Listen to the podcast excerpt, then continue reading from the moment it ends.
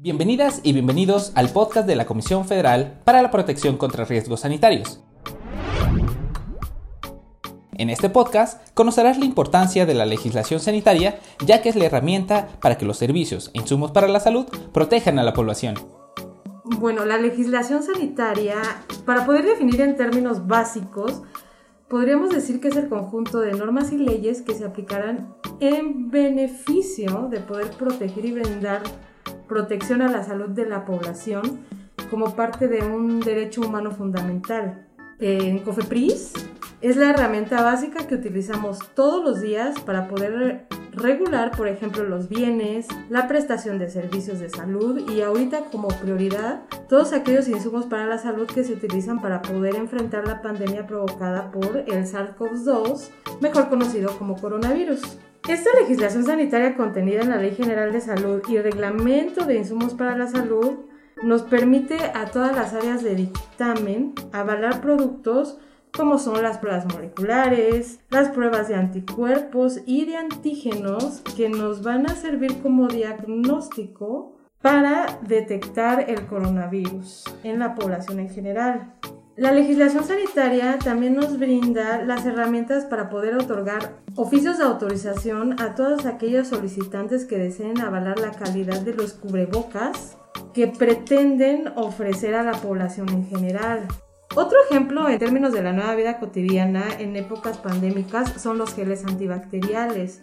Gracias a la legislación sanitaria, esta nos brindó una norma oficial de emergencia muy importante que en su momento nos permitió evaluar documentalmente todos aquellos geles antibacteriales que pretendían obtener un registro sanitario contenido en todos aquellos oficios de autorización emitidos por la Comisión de Autorización Sanitaria y que se pretenden colocar en el mercado para beneficio de la población. Otros insumos para la salud que se utilizaron en esta pandemia, podemos hablar de humidificadores, ventiladores, oxímetros y monitores de signos vitales. Todo esto que les estoy comentando son productos que se evalúan para poder obtener un registro y que siguen enfrentando la pandemia. Referente a los servicios, la legislación sanitaria le permitió a COFEPRIS la autorización de establecimientos de atención médica cumpliendo con los estándares mínimos suficientes para atender la emergencia. Por ejemplo, el centro Banamex que se tuvo que habilitar para atender a todos los pacientes COVID. También es importante mencionar que existen registros de investigación y bioseguridad para llevar a cabo investigación en los pacientes y asegurar su protección como voluntarios en equipos de estudio para atender la emergencia sanitaria y poder emitir los tratamientos respecto al tema del COVID.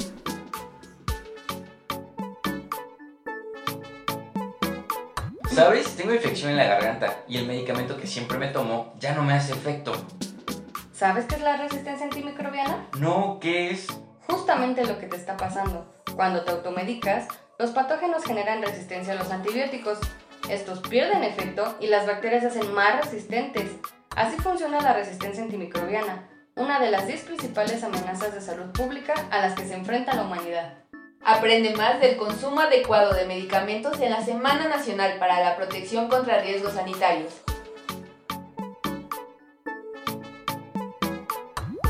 Encuéntranos en Facebook, Twitter e Instagram como arroba Cofepris, así como LinkedIn como Cofepris. Este programa es público, ajeno a cualquier partido político. Queda prohibido su uso para fines distintos al desarrollo social.